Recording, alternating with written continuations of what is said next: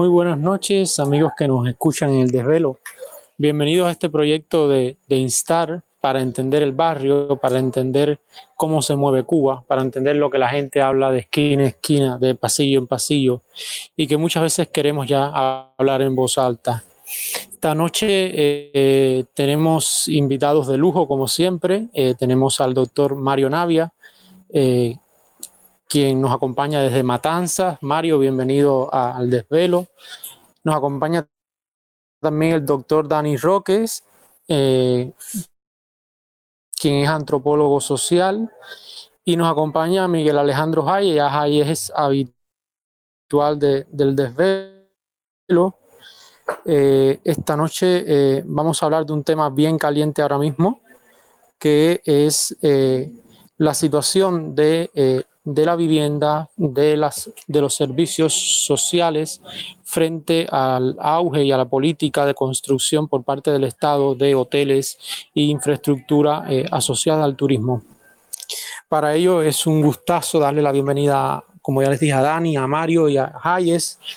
Bienvenido gente y, y, siéntanse como en casa, como este espacio que es el desvelo para hablar de, cosas importantes, pero en tono relajado y, y para tratar de llegar a consensos. ¿Se me escucha bien, Mario, Dani, Jaye? Mario, ¿me escuchas bien? Mario, abre el micrófono. Te escucho perfectamente, Leo. Buenas noches a todos. Buenas noches. Oye, Mario, comenzamos contigo y sobre todo porque eh, hoy has publicado un texto hablando un poco sobre, eh, sobre las empresas eh, militares, sobre, has trabajado el tema ya desde la joven Cuba con mucha seriedad y, y quisiéramos comenzar haciéndote un par de preguntas, ¿no? Eh, ¿por qué apostar al sector hotelero en un país eh, agrario, en un país que, que al igual que en la región, muchos viven del turismo, pero también tiene posibilidades de apostar a otras industrias? Bueno, como le bueno, decía, Dani Roque es, es, es antropólogo y, y Dani, yo te quería hacer parte de preguntas, sobre todo por, estos días que, hemos estado con, los temporales, con las aguas, y hemos visto cómo eh, ha influido en los derrumbes, en la pérdida de vidas humanas. Y, y, yo te voy a hacer una pregunta inicial, que ¿cómo tú crees que han oscilado los niveles de bienestar en Cuba? ¿Ha tenido la población cubana bienestar eh, en los últimos tiempos? Podemos hablar de bienestar o inclusive por ahí en el barrio se dice de malvivir. ¿Cómo podemos entender esta talla? Ok, buenas, buenas noches Leo y bueno, y todos, todos los que están escuchándonos. Bueno, eh, bienestar es un tema muy complejo, o sea, porque a la hora de hablar de, de bienestar y medir los niveles de, de bienestar, entran en juego eh, muchos temas o, o, por lo menos muchos criterios en los que eh, internacionalmente no hay eh, no hay consenso. Eh, o sea, sobre todo, por ejemplo, teniendo en cuenta que eh, muchas veces hay como indicadores internacionales que se utilizan pues, pues como, como referentes, ¿no? Para determinar lo que serían los niveles de bienestar de las, de las distintas poblaciones. Y, desafortunadamente muchos de estos indicadores se asumen como que son eh, universalmente válidos eh, en todos lo, los contextos y se saltan la, las particularidades eh, económicas de, cada realidad.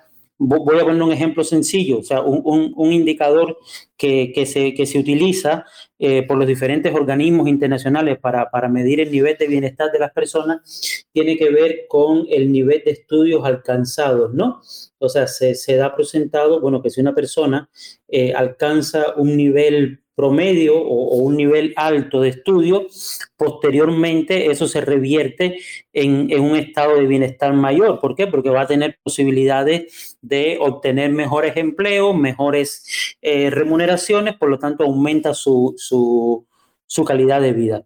Esto, sin embargo, no, no siempre es así. O sea, Cuba es un ejemplo bastante evidente, o por lo menos ha sido históricamente un ejemplo eh, bastante evidente de esto. Eh, en la actualidad esto está pasando también en otros países, ¿no? Tenemos, ahora mismo tenemos muchos países, por ejemplo, de, Europa, donde, por ejemplo, un título universitario pues no te garantiza un empleo ni te garantiza un ingreso eh, estable o, regular. Otro indicador, por ejemplo, que incluso a esto le llaman trampas de la pobreza, por ejemplo, tiene que ver con el acceso a ciertos bienes o a ciertos servicios como agua potable o, electricidad, ¿no? Entonces, por ejemplo, según, lo, según algunas mediciones, se da por sentado de que si alguien tiene acceso a estos servicios, pues entonces ya eh, eh, ha, aumentado su, su, estado de bienestar o, su nivel de bienestar. Y eso aparece así, bueno, pues en las tablas internacionales, en, en todos estos organismos que miden lo que le llaman el, el estado, de, el, estado de, el estado de bienestar, ¿no? Sin embargo, por ejemplo, tenemos países también como el nuestro, sabemos que no, no, esto no representa necesariamente eh, un indicador de, de, bienestar. Después está eh, el tema de, el, bueno, yo creo que, no sé, Leo, si me meto ya en el tema de la vivienda, que además de ser un indicador también del estado de bienestar de las personas, también mm, sí, sí, sí, Dani, siéntate libre de, hablar. ¿Qué, ¿Qué, es lo que eso representa? Mira, yo, yo, te, yo voy a hablar del tema de la vivienda a partir de, eh, bueno, un poco lo que he eh, podido estudiar eh, sobre cómo se ha comportado, por ejemplo, el acceso a la vivienda en Cuba, porque es justamente uno de los indicadores que se mide como el estado de, bienestar. O sea, todos sabemos, por ejemplo, en ese supuesto, digo, supuesto no, real pacto social que tuvo lugar en Cuba, o sea, eh, bueno, ya podemos discutir si, si, si fue unilateral, si todos estuvimos de acuerdo o no, pero bueno, o sea, el, contrato social que, que, establecemos como, como ciudadanos dentro de, dentro, del dentro de un Estado en el cual nacemos, pues prácticamente lo firmamos acabado de nacer, ¿no? Entonces, bueno, en ese pacto, en ese contrato social que surge en Cuba eh, con 1950, en 1959, la vivienda, que, que, es el tema que nos ocupa hoy, pues aparece como un derecho. Eh, un derecho, pues, pues que incluso está recogido, ha, estado recogido, estuvo recogido en la, en la ley fundamental que estuvo funcionando en Cuba como, como esta especie de pseudo constitución entre 1959 y 1976. Estuvo también recogido como derecho en la constitución de 76 y lo está también en la constitución del año 2019. Y, y, esto puede parecer como un avance en el estado de bienestar de las personas en lo que al acceso a la vivienda se refiere, ¿no? La vivienda pues es uno, uno de, los, de los bienes básicos, ¿no? que necesita el, ser humano. Si hay algo en lo que tuvo razón Marx, eh, es que el ser humano, eh, para antes de dedicarse, eh, lo, que él, lo que él le llamaba a, pensar a, las artes, a la religión y a las cosas bellas, necesitaba tener cubierto el alimento, el vestido y, el techo, ¿no? Entonces, sin embargo, dentro aunque la vivienda estaba contenida como un derecho, eh, todas las investigaciones sociales realizadas en Cuba en torno al tema de la vivienda han destacado que es o que ha sido históricamente el principal, eh, la principal asignatura pendiente y la principal fuente de frustración de la vida cotidiana de los cubanos. ¿no? Voy a poner un ejemplo en 1969, eh, Fidel Castro invitó a Cuba a, un antropólogo muy famoso, un antropólogo estadounidense llamado Oscar Lewis, que es muy famoso por eh, su teoría de la antropología de la pobreza. O sea, bueno, que, que, básicamente lo que planteaba es que había gente que nacía pobre y que desarrollaba como ciertas prácticas culturales que si bien le permitían eh, sobrevivir, eh, dentro en el ámbito de pobreza donde se encontraban o donde habían nacido, no siempre tenían la capacidad de, de, como de dar el salto, ¿no? De dar el salto y salir de las situaciones de pobreza y la, y, la, y la, la, movilidad social era sumamente limitada. Fidel Castro, bueno, conoce los estudios de Oscar Luis, sobre todo estudios que hizo en México y Puerto Rico, y lo invita a Cuba a que haga un estudio para, determinar si, eh, si en Cuba había o no condiciones para que se reprodujeran estos patrones culturales de, la pobreza. Bueno, la conclusión de Oscar Luis es que, que sí, o sea que aunque en Cuba ah, la gente tenía, por lo menos en 1969 todavía, algo de esperanza, eh, eh, esta había menguado desde el año anterior, en 1968, y el principal problema que enfrentaban los cubanos en ese año era el tema de la vivienda. Eso aparece también, por ejemplo, en otra investigación realizada en 1982 eh, en, bueno, por el Instituto Nacional de la Vivienda, donde la, donde la vivienda aparece también como la principal fuente de frustración de, eh, de los, pues de, los cubanos, ¿no? Entonces, ¿qué es lo que tenemos? Que en este rubro, eh, bueno, pues es donde, donde se da como el mayor rubro, el, el, mayor cúmulo de necesidades acumuladas que, que tiene la población. Y, y, esto, por ejemplo, según los censos de vivienda, de población y vivienda de 1970, en el, el déficit habitacional para ese momento era de 877 mil viviendas. Eh, después, en 1981, también hay otro censo realizado y en ese, bueno, el déficit bajó a 755 mil viviendas. Sin embargo, eh, cuando nosotros, eh, bueno, nos adentramos a fechas más cercanas, para el año 2010, por ejemplo, ya se estimaba que el déficit habitacional cubano podía ser de 1.6 millones de viviendas. Esto era, eh, esto es un, bueno, un, estimado realizado por el economista cubano eh, Carmelo Mesa Lago, que es una, uno de los, de los temas que, que, él, que él trabaja, ¿no? Por ejemplo, o sea, según los datos oficiales publicados, por ejemplo, por el periódico Granma, en el, en el, año, el año pasado, principios del año 2021, eh, en el país eh, había en total eh, 3.946.000 viviendas, pero de estas, el 41%, esto es un dato del periódico Granma, se encuentran en un estado regular o malo y la provincia de La Habana es la que está más afectada, sobre todo, bueno, por el estado constructivo que, que tienen eh, todas, eh, todas estas viviendas, ¿no? O sea que, entre otras cosas también porque, por ejemplo, según estos mismos datos, el, el 51% de las viviendas cubanas eh, tienen paredes y, y techo que no son sólidos, o sea, que son paredes y techos y techos ligeros. Entonces, esto también pone situación de... Y bueno, ya no vamos al tema alrededor de 100.000 viviendas, eh, por lo menos en el, en, en, el 2020, que todavía tenían eh, eh, pisos de tierra, o por ejemplo, se hablan de 1.854 edificios, repito, en el 2020 que estaban en estado crítico, eh, eh, 6.000 de ellos en La Habana, ¿no?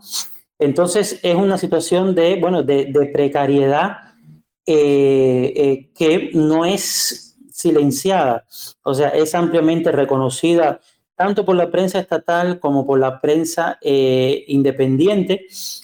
hay abundante bibliografía sobre el tema, ha sido objeto de tesis por ejemplo, de, investigaciones realizadas por, por, la facultad, por las distintas facultades de arquitectura del país. Y es un tema muy frecuente que aparece incluso en, en las reuniones del Consejo de Ministros o en las reuniones de las comisiones que tienen los diputados previas a las secciones de la Asamblea Nacional. Por ejemplo, en el 2019, el mismo presidente Miguel Díaz Canel reiteró que la vivienda es el principal problema social acumulado que enfrenta Cuba y que sobre todo afecta a las familias más vulnerables. Esto aparece también escrito, bueno, pues aparece en el, en el periódico Granma, ¿no? Eh, ¿Qué hay detrás de este problema de, de, de, la vivienda? Bueno, pues tiene que ver un poco también con la lógica del sistema socioeconómico dentro del cual vivimos, que predomina una subordinación muy, muy vertical. Entonces, dentro de este pacto social del que yo hablaba previamente, pues el Estado es como el encargado de proporcionar todos los bienes y servicios que todo ciudadano necesita para satisfacer sus necesidades básicas, incluyendo, por ejemplo, el, el, rubro de la vivienda.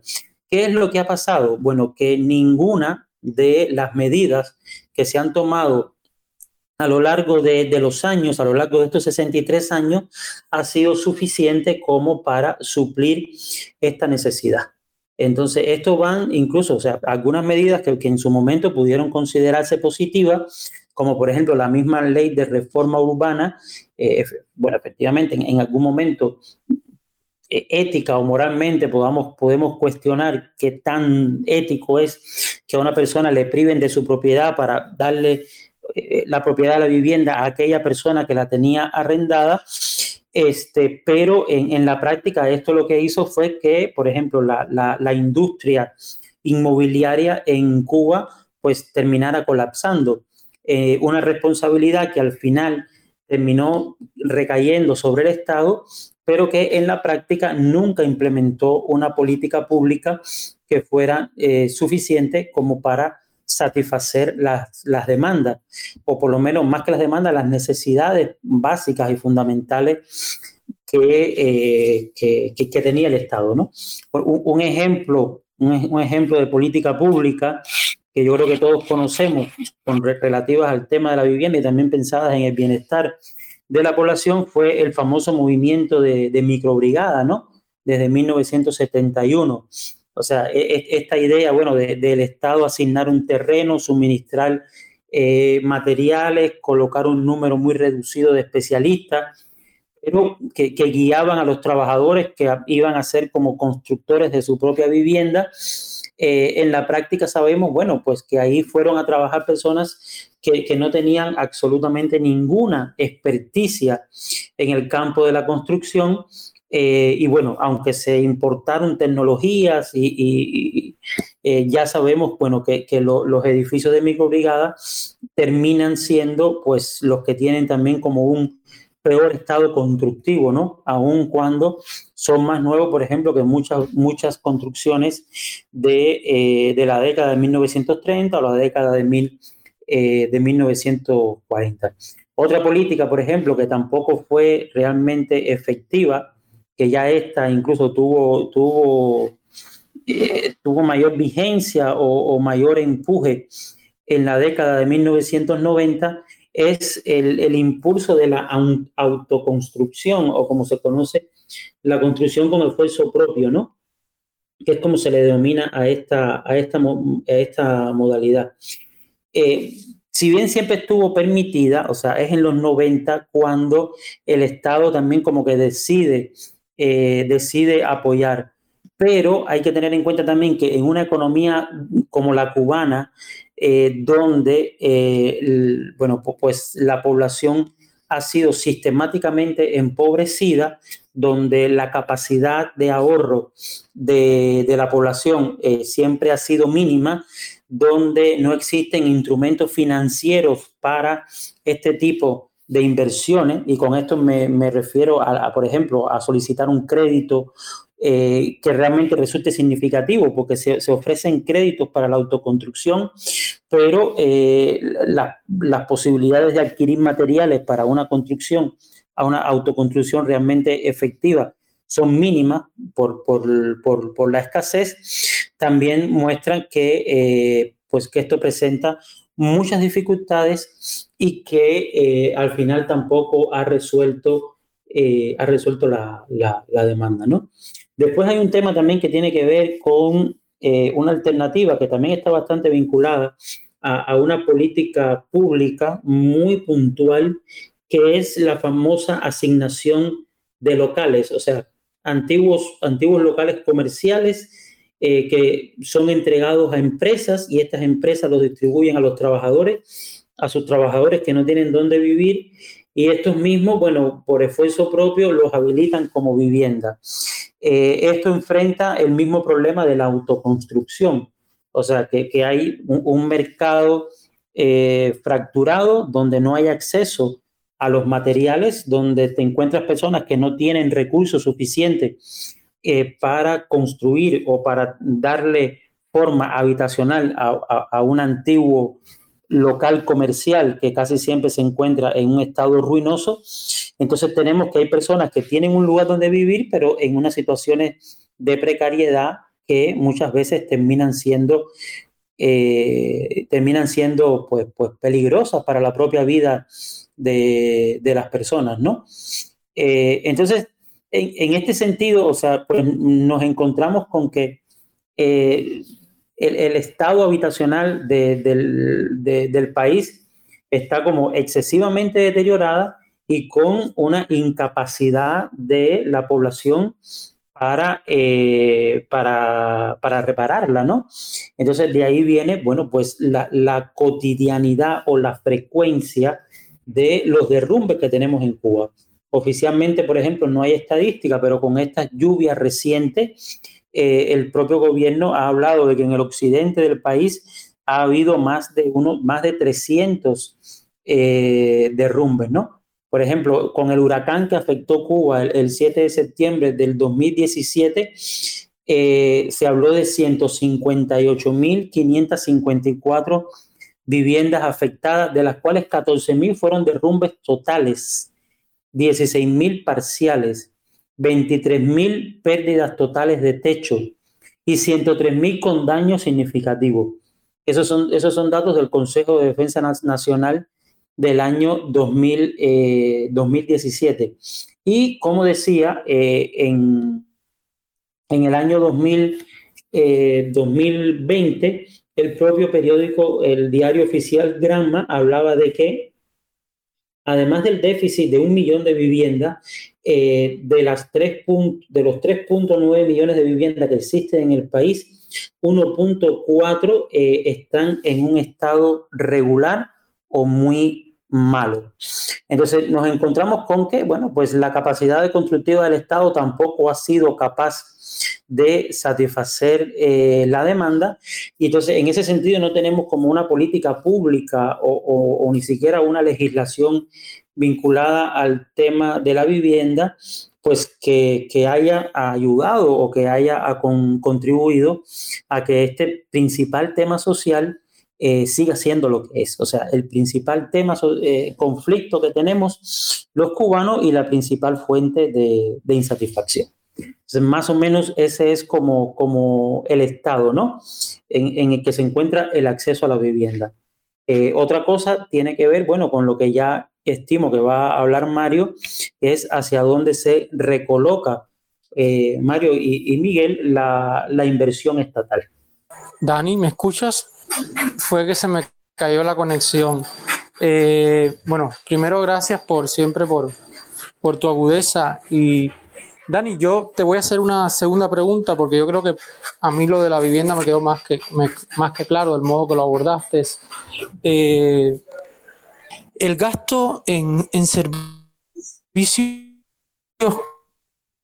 como puede ser eh, la salud, como puede, o sea, en servicios sociales, en prestaciones sociales, como puede ser la salud, como puede ser la educación, como, como puede ser la cultura, ¿cómo, cómo se ha comportado en los últimos años, porque hemos visto por ahí, sobre todo en la pandemia, si bien se invirtió en las vacunas locales, cómo había disminuido en comparación con el gasto en infraestructura hotelera de modo, eh, de modo abismal, ¿no?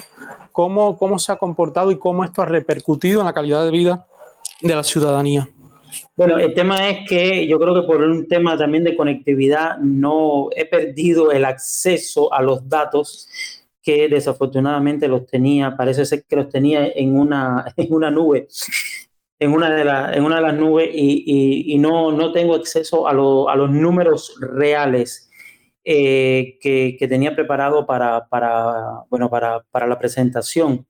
Pero bueno, sí, sí, así, bueno, más o menos de memoria sí puedo señalar, quizás si Miguel está por aquí y él tiene los datos más, más frescos más fresco que yo, eh, lo cierto es que una de las grandes dificultades que hemos tenido, por lo menos en estos, en estos últimos años, es que los cubanos sí hemos visto cómo eh, eh, hay una fuerte inversión y una fuerte apuesta por la construcción de hoteles de lujo, hoteles de lujo que por demás son construidos por empresas cubanas y según los datos de la misma Oficina Nacional de Estadística eh, e Información, pues, pues son inversión pública, o sea, inversión estatal, o sea, dinero de todos los cubanos, dinero del fondo del Estado que está, que está yendo a parar a todos, a todos estos hoteles de lujo. Eh, sí pido perdón porque se me perdí ahora mismo la, la, la publicación donde tenía el, los datos específicos de qué monto del presupuesto público o, del presupuesto estatal, porque en Cuba no, no existe propiamente lo, lo, público, representaban estos, estos datos pero, eh, pero repito, lo, lo, no, no, he podido, no, no puedo abrir el, el, el archivo donde, donde, los tengo, ¿no? No hay lío, no hay lío, no pasa nada. Que representan casi un 50% hasta, hasta, donde, hasta, donde hasta donde recuerdo, ¿no? Pero bueno, ahí también ya tendría que ver eh, temas que, que, que honestamente eh, yo no manejo tanto, que tiene que ver un poco con la penetración de las, las Fuerzas Armadas cubanas en todo el entramado económico del país. Eh, ¿no? O sea, y, el papel que tienen las Fuerzas Armadas en, en, en, la, economía, en, la economía nacional, ¿no? O sea, no solamente con, con, una, con una situación beneficiosa que le permite establecer, por ejemplo, monopolios de comercialización, sino también, como estamos viendo, también hay eh, eh, monopolio en el acceso a los fondos eh, estatales, ¿no? Que, que, que, bueno, o sea, eh, hemos visto, por ejemplo, el, el, estado de los hospitales comparado con, el estado, con la construcción de hoteles de lujo o el estado de las viviendas con la proliferación de, eh, de construcción de, de, de, hoteles de lujo. Entonces, pues ahí es donde yo creo que está como la principal disyuntiva a la cual nos estamos enfrentando lo, pues los cubanos, ¿no? En este momento. Eso, eso yo creo que Mario un poco nos, nos ahondará porque lo ha trabajado al detalle.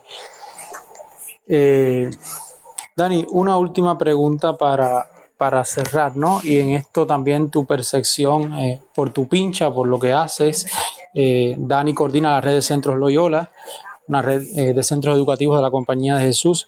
Y yo te quisiera preguntar, desde tu percepción cotidiana y sobre todo en barrios bien calientes como Juanelo, como Diezmero, ¿cómo ves que se han comportado, eh, cómo se ha comportado la pobreza y eh, el deterioro de, la calidad de vida en la ciudadanía, en espacios periféricos y sobre todo de la ciudad, pensándolo sobre todo después del 11 de julio? Bueno, yo, yo creo que eh, no, no, no, no hay que ir a, a, a como tú dices, a los barrios eh, difíciles eh, para darnos cuenta de esto.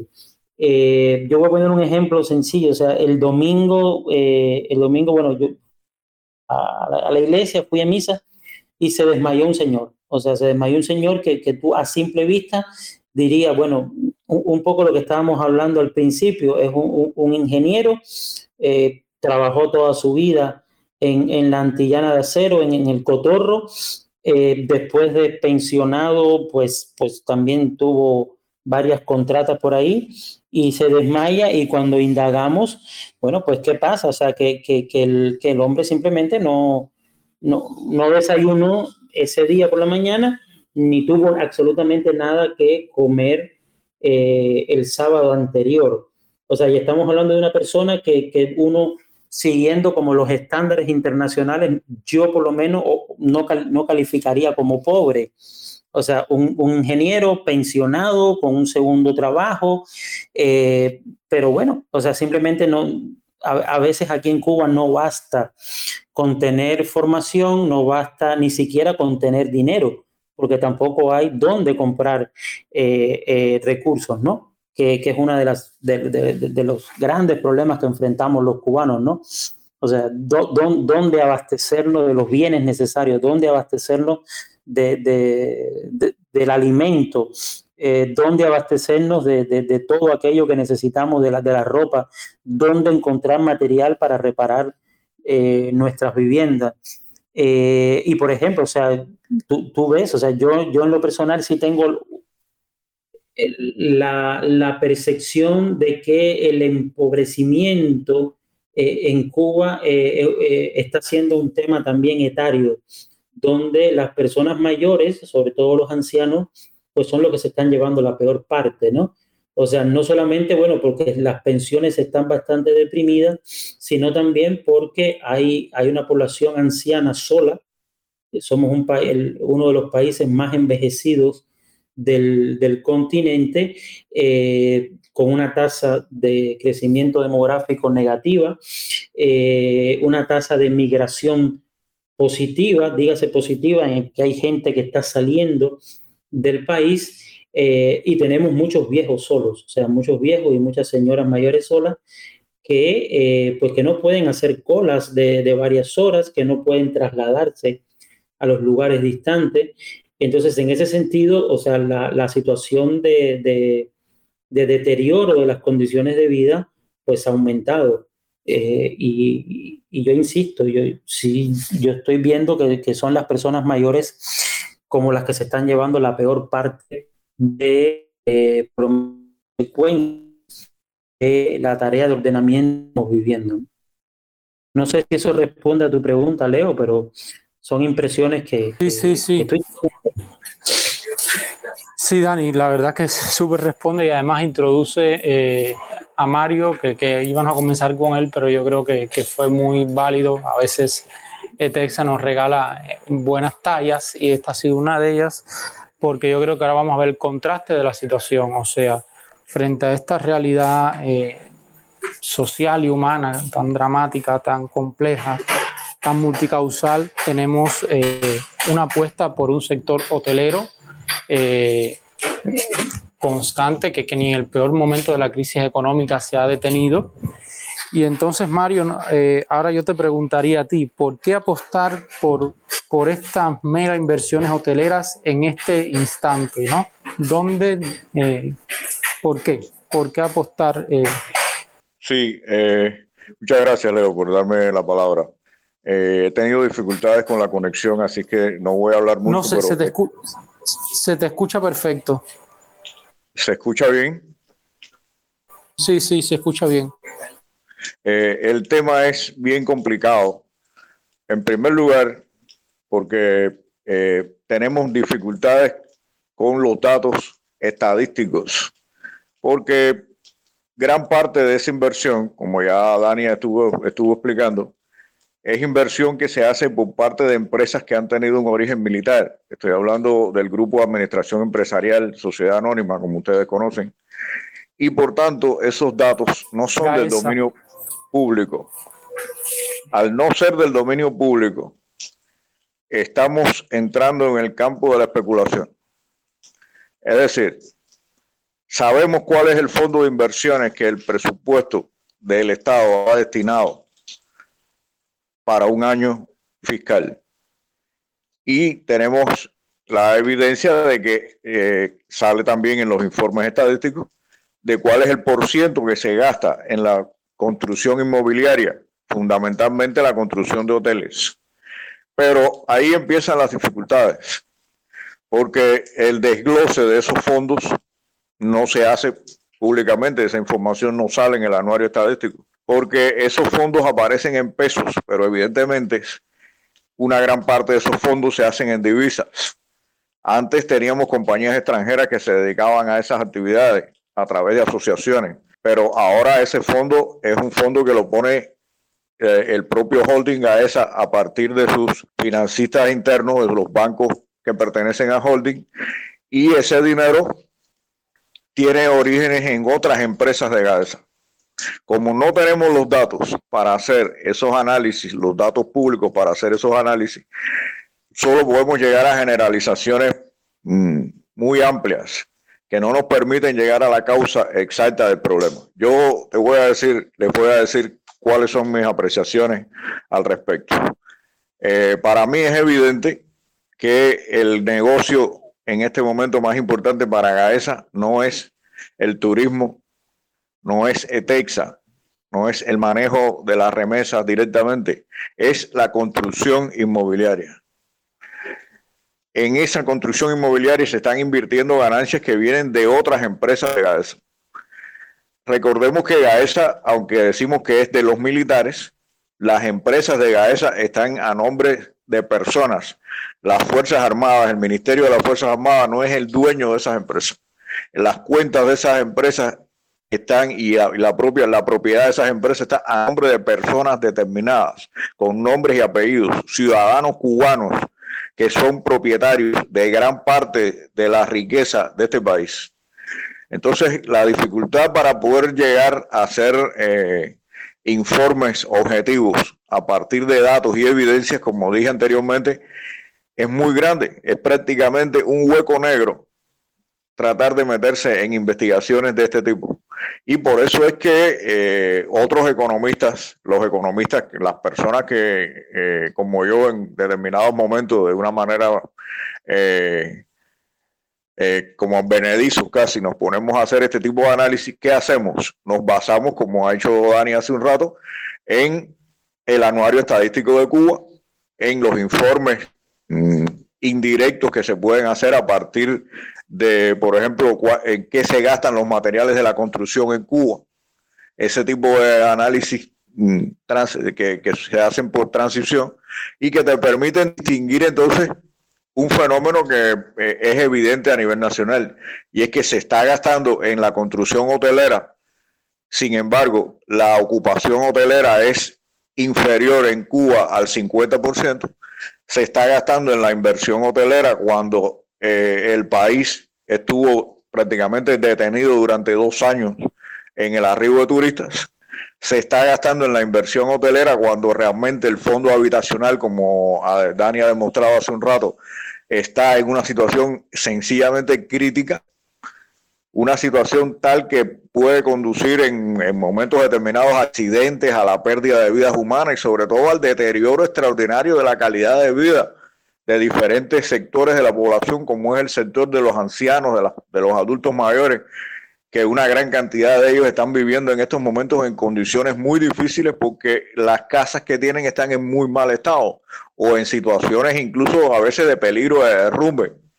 Entonces, ¿a qué se debe esto? Yo pienso que se debe, en primer lugar, a que el gran negocio de este consorcio, de este holding, que es realmente lo que contribuye a esa, en este momento es la construcción hotelera. Solo la intervención de las grandes, de los poderes del Estado para detener este proceso podrán solucionar el problema. Solo de esa manera, no existe otra, porque la propia Contraloría General de la República no tiene acceso a las cuentas de esta empresa. Entonces la situación es eh, una situación dolorosa y que lleva una, una solución política. La solución que lleva no es una solución eh, que se pueda brindar desde el punto de vista solamente de la economía o de la sociedad porque no eh, tiene acceso, no tienen acceso ni la sociedad civil ni las las instituciones económicas que existen en la nación, precisamente para controlar la gestión empresarial, tienen acceso a este, eh, a este conglomerado.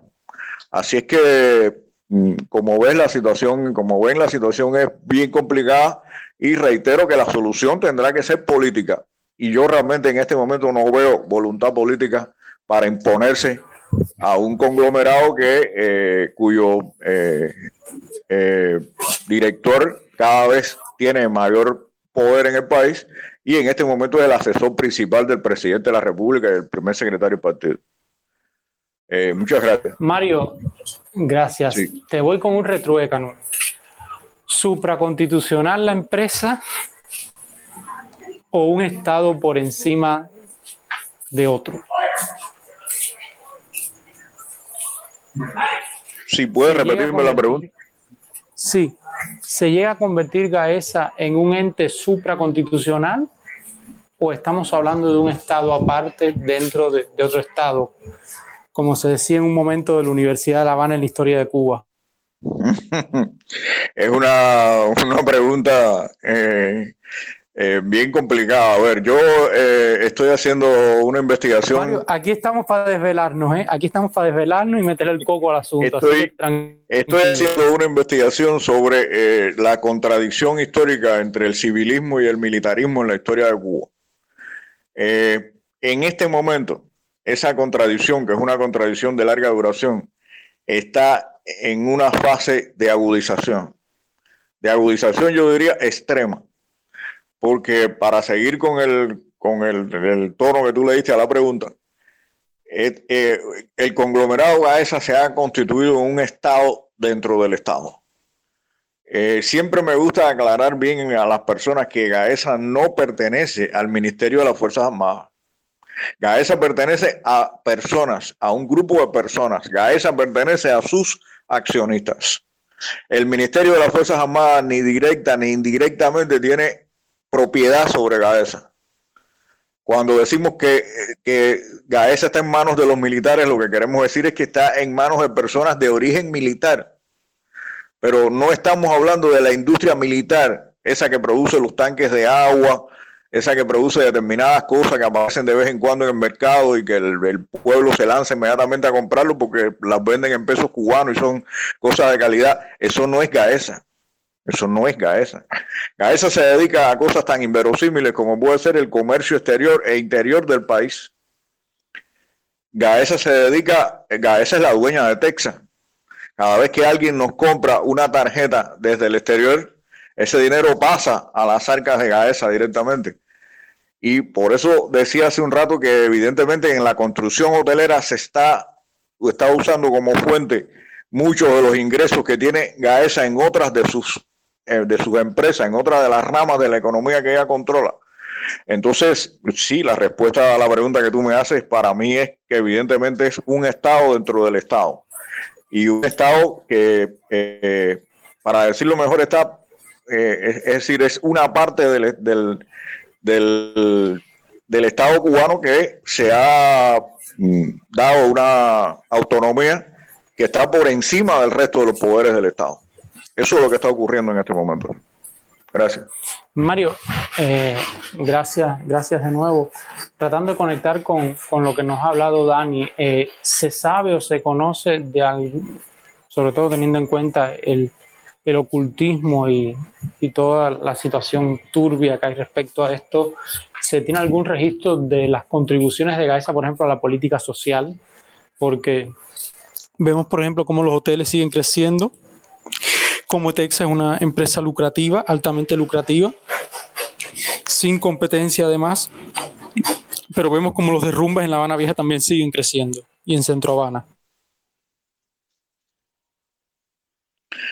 Sí, eh, Texa, eh, a ver, eh, tanto Texa como cualquiera de las empresas de Gaesa son empresas que se mueven como cualquier empresa comercial en el mundo en pos de la ganancia.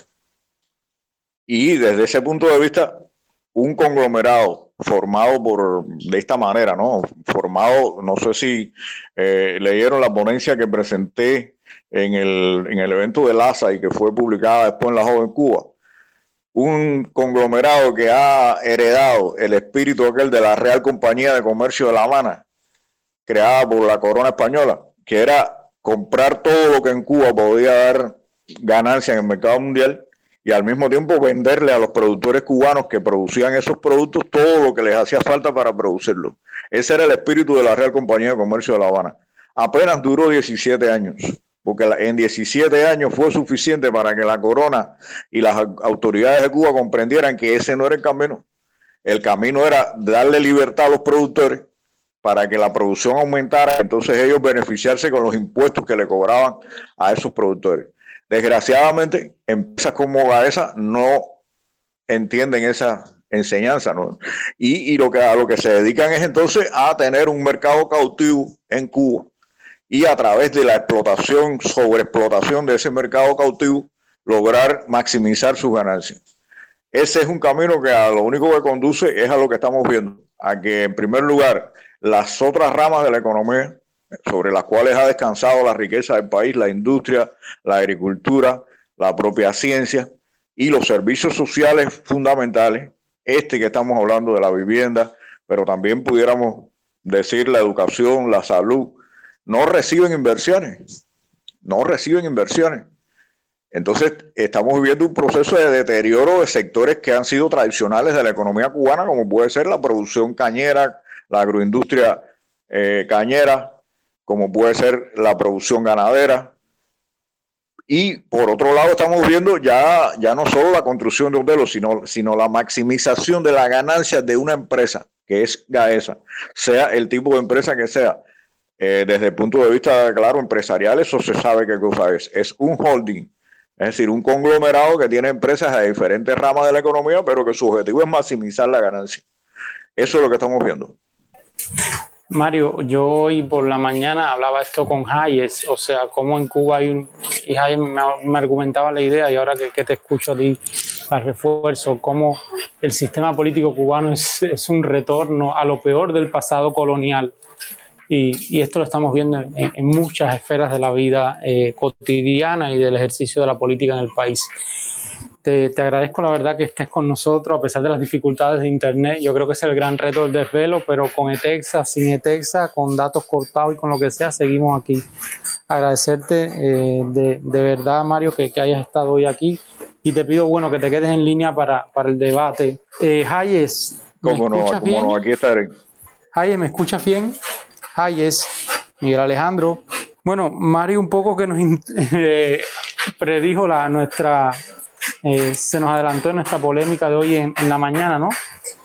Yo te, voy a hacer dos preguntas sencillas, sobre todo para, eh, para tratar de ver esto desde la visión del economista, ¿no? ¿Cuáles serían tus sugerencias para, como, como especialistas, para eh, para revertir el, el estado actual de, de, la economía cubana y sobre todo pensando en una economía donde se invierte en una macroempresa en, en detrimento de una economía, o sea, disculpa, en detrimento de, del bienestar de la ciudadanía. Ya, eh, pensar una, una, cosa, de pronto eh, mi chat no se escucha por la bocina del teléfono, sino por esta chiquitica que tiene adelante, eh, que se usa para hablar ¿no? No tengo el teléfono como si estuviera una, una, entonces nada, es un poco extraño, me acaba de pasar, déjame ver si, si toco algo por aquí, esto se arregla. Pues no tengo, bueno, la pregunta que Ahí sal y vuelve hablaron bastante. Ahí, sí, sí, Ahí sal y vuelve, sal y vuelve a entrar. Eh, Leo. Ahora, ahora sí te escucho bien. Bueno, nada, reitero las buenas noches a ti y a todos los que han estado escuchando el, debate. Ahora creo que, bueno, ahora te escucho bien a ti. Eh, decir que durante todas las, eh, las, dos intervenciones, la de Mario y la de Dani, eh, yo eh, iba a algunas ideas, creo que voy a engancharme ahí. Además, voy a hacer breve porque lo que dijeron dos fue bastante extensión, bien, o sea, mucha información útil.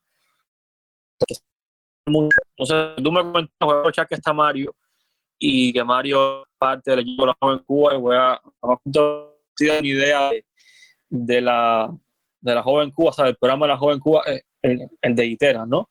Que es que Itera decía que Cuba eh, no era a jugar un poco con la idea, ¿no? De que Cuba no era una nación porque estaba deformada. O sea, Cuba como nación tenía que nacer desde un punto de vista puramente de la estructura técnico-productiva, algo bastante economicista.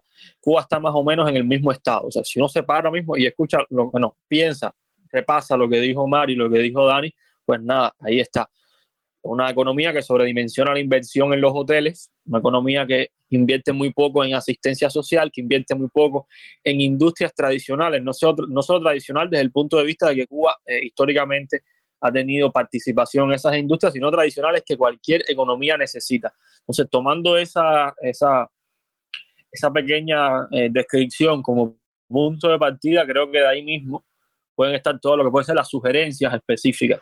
Primero que las sugerencias eh, para cómo se podría revertir todo esto, cómo se podría eh, eh, frenar lo que estamos viviendo, esta crisis terrible, y si es terrible que estamos viviendo, bueno, primero que hay 10.000, eh, no 10.000 una forma de decir, no, eh, 10.000 artículos, textos, eh, cosas no escritas dichas a nivel de pasillo por parte de economistas y la economía, no solo de los, economistas, también lo hay en manos de sociólogos, historiadores, juristas, o sea, propuestas serias hay un montón, incluso se pueden definir a determinados niveles más teóricas, más, eh, más digamos, estratégicas, más tácticas, más de corto plazo, más de largo plazo.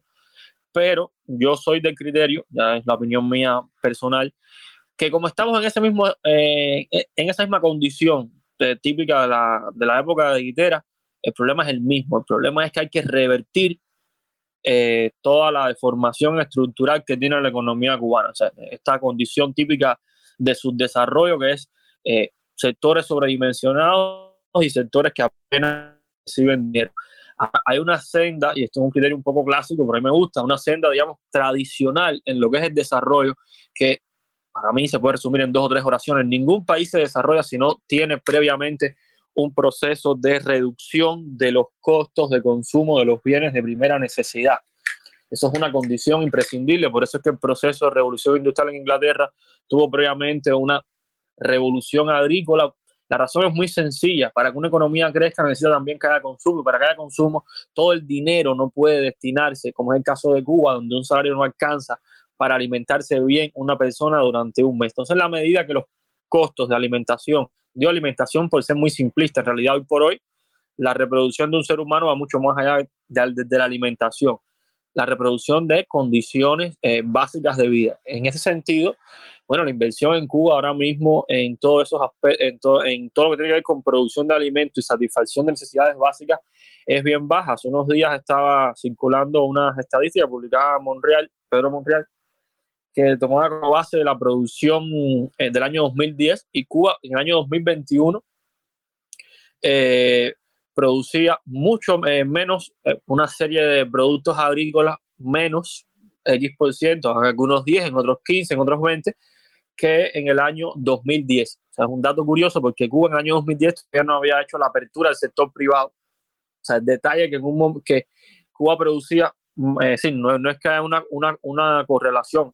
lo, lo, que quiero decir es que en un momento donde se necesita mucho más alimento, o sea, porque el sector privado bebe mucho de los alimentos alimentos básicos como insumo, ni siquiera se ha podido lograr aumentar la, la producción para satisfacer también al sector, eh, al sector privado. Eso es un dato para mí significativo porque dice el estado en el que estamos. En ese sentido, para mí las inversiones deberían eh, direccionarse hacia algo clásico, que es simplemente un programa. Cuba necesita, desde mi punto de vista, una reforma agraria seria. Es evidente que esta, este régimen de propiedad y de control estatal que lleva el Ministerio de Agricultura por orientación de más para arriba todavía, histórica, hay que cambiarlo, no funciona, la tierra no produce así. pienso que debe direccionarse hacia ahí y que bueno, eso quizás pudiera servir como fuente de financiamiento de, algún modo que acompañe la expansión de la industria. Incluso habría que replantearse mucho de, la, de lo que es la industria cubana. Estamos hablando de una industria obsoleta. Es decir, un detalle, un dato que no tengo delante ahora mismo, pero lo, lo consulté hace hace algún tiempo. Cuba en el año 2019, o sea, previo a la pandemia, Cuba tenía los niveles de producción industrial que tenía en el año 89. O sea, eso es una cifra. Eh, un país, o sea, Cuba está en un momento donde para, tiene que compararse con Cuba misma hace 10, 15, 20 y 30 años y no supera los niveles de hace 10, 15, 20, 30 años. O sea, es muy terrible para un país que tenga los niveles de producción.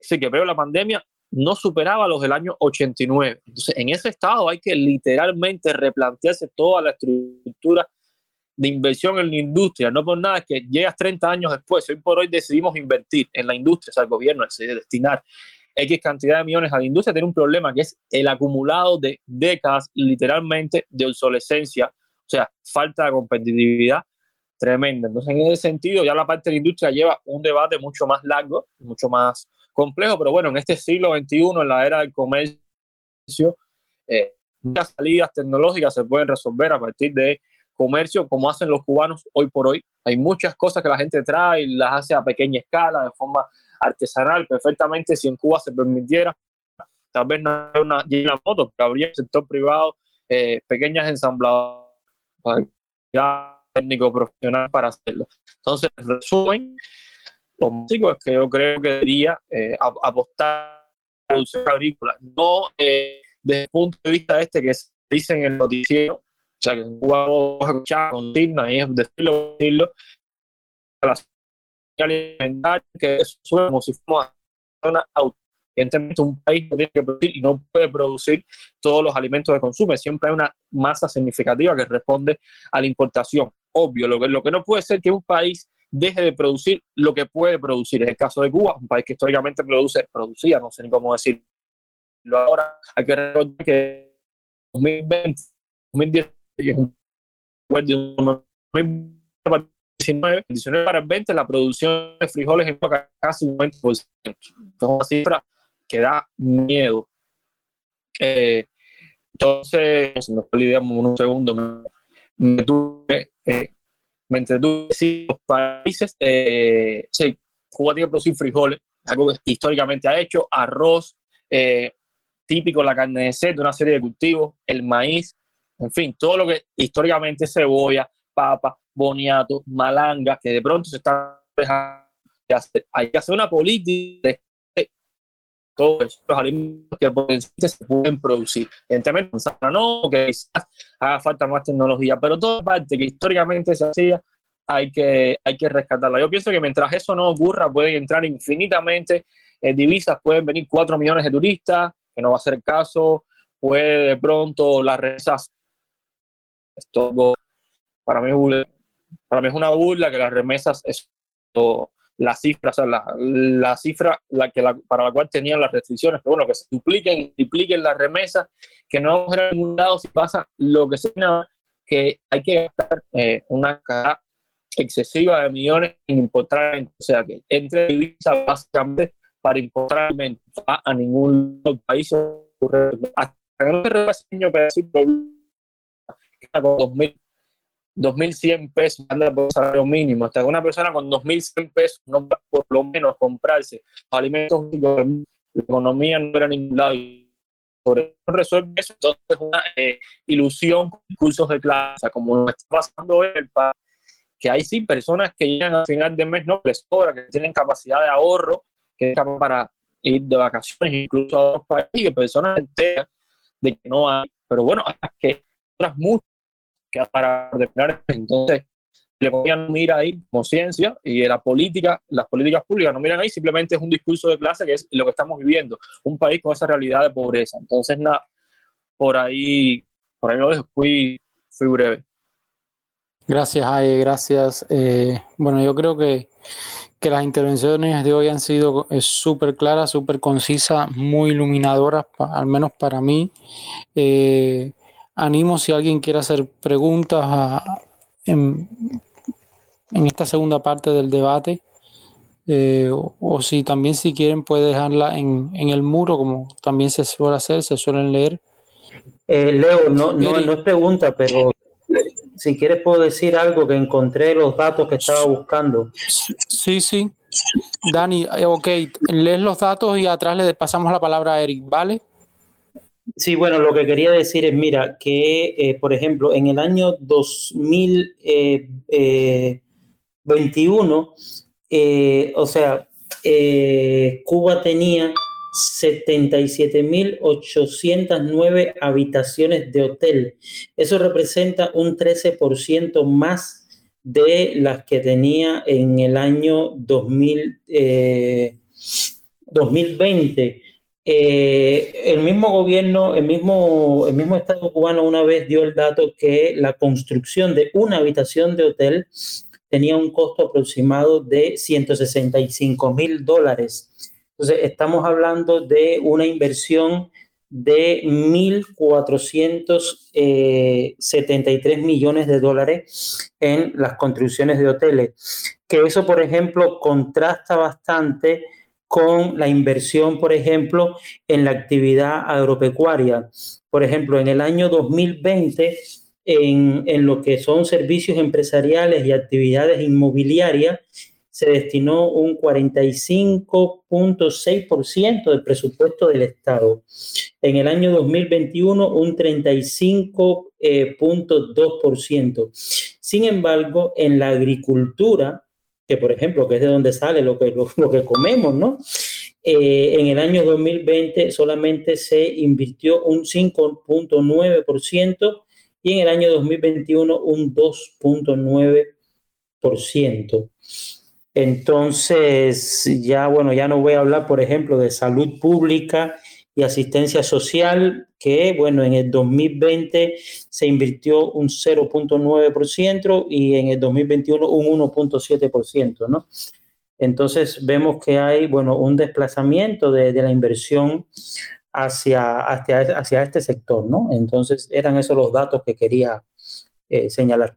Son, son dados por la Oficina Nacional de Estadística e Información. Del carajo, queridos amiguitos, como decía un, socio por ahí en el barrio. Esto cada día es a peor, pero bueno, aquí es donde hay que seguir remando y vamos a ver cómo remamos. Eric, te paso la palabra, mi hermano. Buenas noches y bienvenido al desvelo.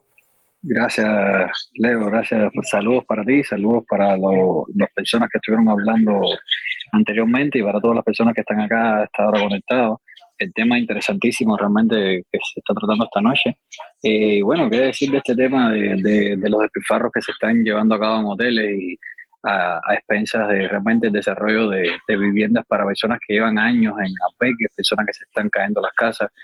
Eh, cuando yo supe realmente que, que, fue algo marcado, que este tema eh, se llevaba realmente así, casi que al descaro, fue cuando casualmente ocurrió este derrumbe de un balcón en La Habana Vieja que, que fallecieron lamentablemente tres, tres, niñas. Y creo que a la semana o los pocos días se, se, hace esta bandera frente a la Oficina de Interés de los Estados Unidos de concreto.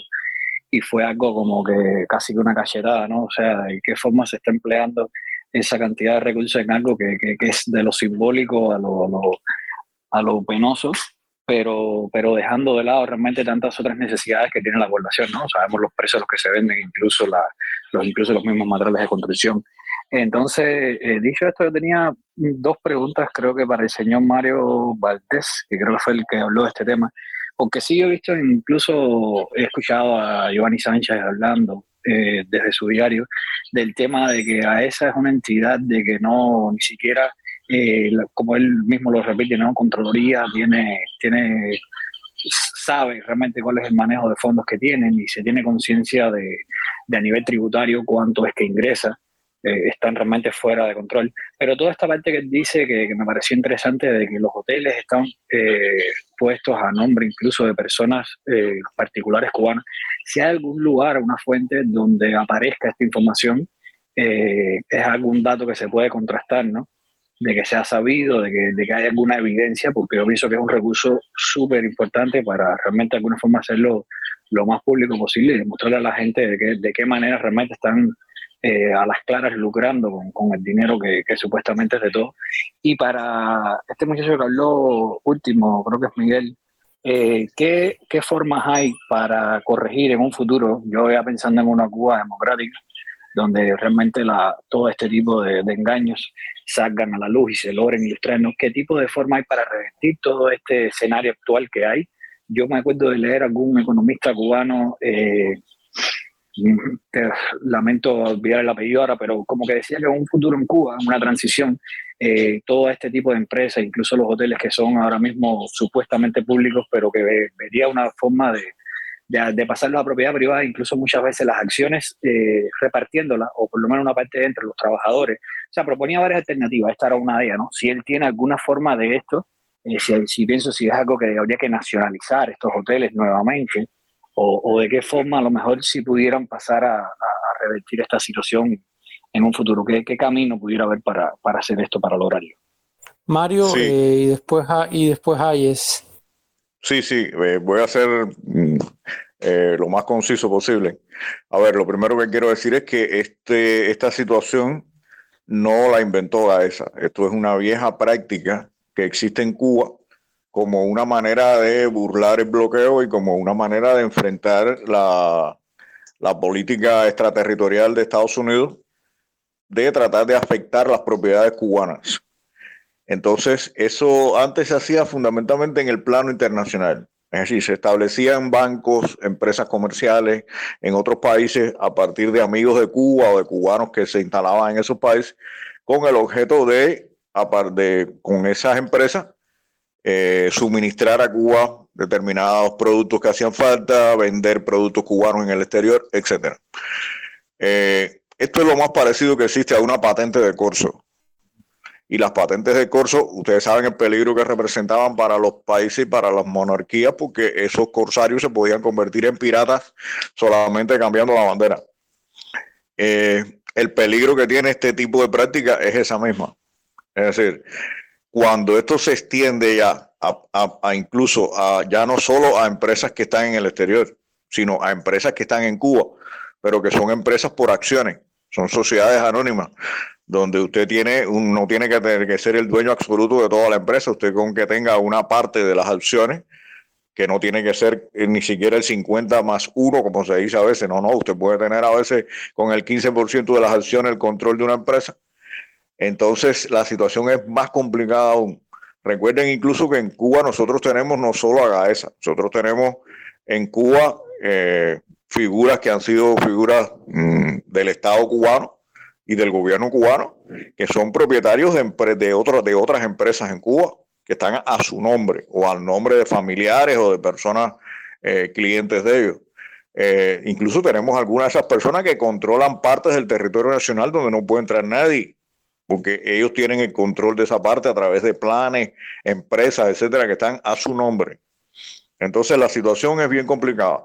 Y más cuando la constitución cubana actual, como todos ustedes saben, porque seguramente la mayoría de los que eh, estamos participando aquí aprobamos la constitución, eh, permite el traspaso de la propiedad estatal a manos privadas. Entonces, la situación es eh, bien complicada, como dije anteriormente, creo que la solución de esto tiene que ser una solución política que se tome al más alto nivel y con la participación, por supuesto, de la mayor parte del pueblo cubano, representado por su sociedad civil, más que cualquier otra cosa. Eso es lo que puedo decir. Eh, respecto a, lo que me preguntabas en torno a las fuentes para eso, eh, te digo lo mismo que dije al principio. Eh, hay que tener mucho cuidado con usar información oficial. En el caso de las empresas, ¿qué es lo que pasa? Las empresas, como son empresas comerciales, a nivel internacional, aunque la información Cuba no la da, los países sí están obligados, o sea, eh, tú instalas una empresa en Panamá y aunque tú no des la información aquí, Panamá tiene que darla.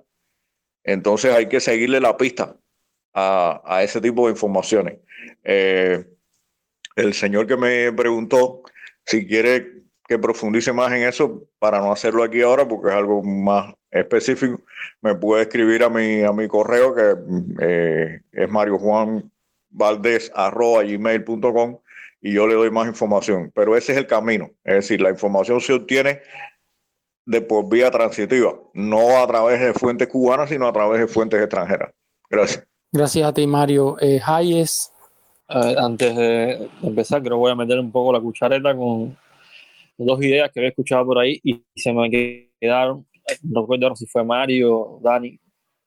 O bueno, uno es que, bueno, recordar, pues, a veces cuando uno debate con alguna persona que, digamos, mucho el gobierno, usa si la persona no usa este argumento. Hayes, sale y vuelve a entrar. Hayes, sale y vuelve a entrar. Mm, hola por acá de nuevo, ¿ya? Sí, sí, se te escucha bien. Ya, bueno, nada, decía que voy a meter la cuchareta con dos ideas viejas. Eh, bueno, voy directo. Uno a veces cuando escucha esto es normal que el sentido común haga una especie de caricatura de lo que está escuchando. ¿En qué sentido? Por ejemplo, Gaesa. O sea, cuando uno habla de Gaesa, alguien puede decir, bueno, es el logro de la economía que hace lo que le da la gana. Bueno, hay que recordar eh, primero que Gaesa, como las empresas de Gaesa, perdón, como cualquier empresa cubana, eh, paga impuestos, o sea, un impuesto al Estado. Se puede decir, no es que todo lo que generan es para ellos, evidentemente son las utilidades, pagan un impuesto. ¿De dónde, por ejemplo, de dónde sale eh, cualquier tipo de eh, Java, lo que sea, este tipo de ayudas que se venden en, los centros estatales que corresponde a, productos importados. ¿De dónde sale eso? O sea, ¿con qué se paga? De hecho, eso, está dicho públicamente. O es economía. La divisa que no, que no, eh, una institución, ya sea una empresa tradicional o una eh, entidad presupuestada, necesita divisas y cuando hace una compra en divisa, ¿de dónde sale si no la genera? Sale de otro lado, se la asigna el Estado. Y la que le asigna el Estado, ¿de dónde sale? De los impuestos que paga eh, Gaesa, 30, 35. Me ahora me acuerdo yo de, lo siento, en, mejor, en una hora más temprano me acordaría del, del por ciento exacto, es 30, 35. Eh, ¿A qué particularidad tiene Gaesa en ese sentido? Que no participa como el resto de las empresas estatales en lo que es la lo que se llama presupuesto del Estado, que es la agregación y la desagregación del presupuesto. A grandes rasgos es una cosa que el dinero de todo el mundo desde el punto de vista contable va al mismo lugar, y de, movimiento contable, en la, práctica no se hace. Y de ahí se asigna qué le va a tocar a cada cual. Si una empresa tenía planificado un crecimiento de algo, que ha sido el cuento de la leche en polvo, y hay que destinar dinero para leche en polvo, pues nada, la empresa no crece, se lo quitan y se lo ponen a otra. Eso explica en buena medida la obsolescencia programada de, programada, perdón, no, la obsolescencia de los activos de muchas empresas cubanas que no pueden ir renovando las capacidades productivas. Digo esto para eh, situarnos un poco desde el punto de vista de la realidad, de la estructura, ¿no? de la burocracia económica, cómo funciona todo esto. la particularidad que tiene es que no participa ahí y que evidentemente tiene otros mecanismos, eh, en fin, es el que reparte la divisa, hay que parte y reparte la divisa, que reparte y reparte se queda con la mejor parte, eso es, es una regla económica no escrita, pero siempre funciona. Ahora, entrando en el, en el tema, no, se me queda otra cosita rápida. También hay que tener mucho cuidado con el tema de los manejos estadísticos. Digo el anuario específicamente, o sea, las pocas fuentes cubanas. Yo había hecho hace como cinco o seis meses un pequeño podcast, pero sí los, eh, los valores normalmente se dan a precios corrientes y no a precios constantes, lo cual quiere decir que las variaciones de por ciento de un año a otro puede ser que cuando uno lo ve en términos absolutos, eh, eh, el número pero cuando uno le un cierto índice va a partir del para hallar los, los, eh, los, precios constantes, puede ser que la variación sea eh, diferente, o sea menor, pero bueno, eso es un dato que cuando uno trabajando seriamente con números es significativo. Ahora, la pregunta, que era lo más importante de todo esto, bueno, primero, yo en lo personal no, no, me, no participo o no asumo las posturas tradicionales que existen alrededor de lo que es la propiedad en cuanto a transformaciones políticas y demás. ¿A qué me refiero con esto?